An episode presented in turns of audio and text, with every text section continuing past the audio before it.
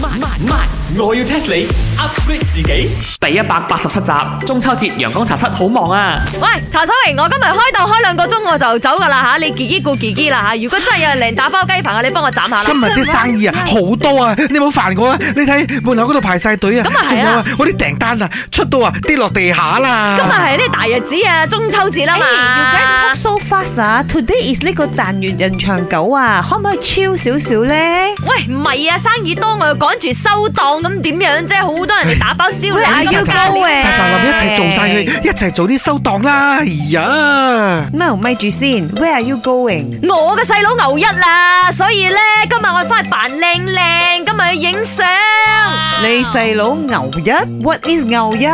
你唔係唔知係嘛？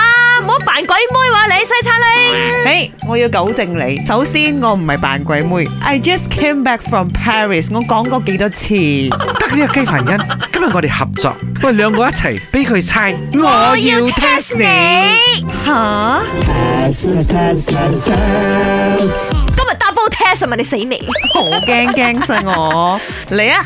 估下牛一係咩意思啊？嗱，身為呢個高材生，Let me guess 啊，牛一 must be 一隻字一隻字拆開啦。牛代表咩？靠啊！嗯，一係一成熟，so 應該係一成熟嘅牛扒。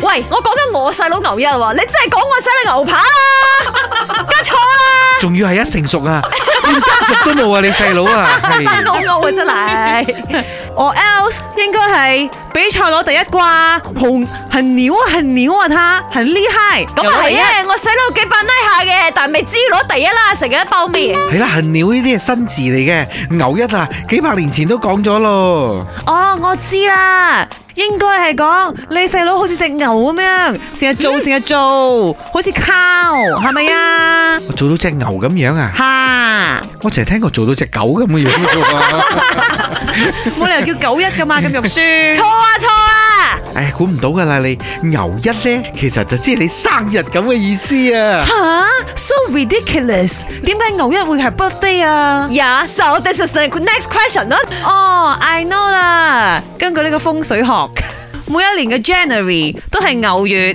第一個月就係牛月，牛一就生日啦。講到咪 chum yes 咁，但係錯咯。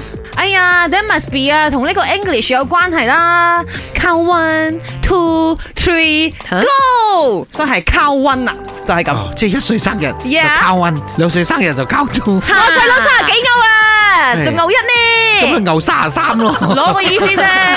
錯錯錯，算啦算啦，又係等我講答案嘅時候啦。生日嘅生字係點寫啊？即係一撇咧，一畫一畫一畫咁樣一直咯，係係一撇一畫一畫一直一畫，呢個先係啱嘅變化，即牛。牛同牛一有咩關係咧？咁如果你將上半句同下半句拆開嘅話咧，就係牛同埋一啦。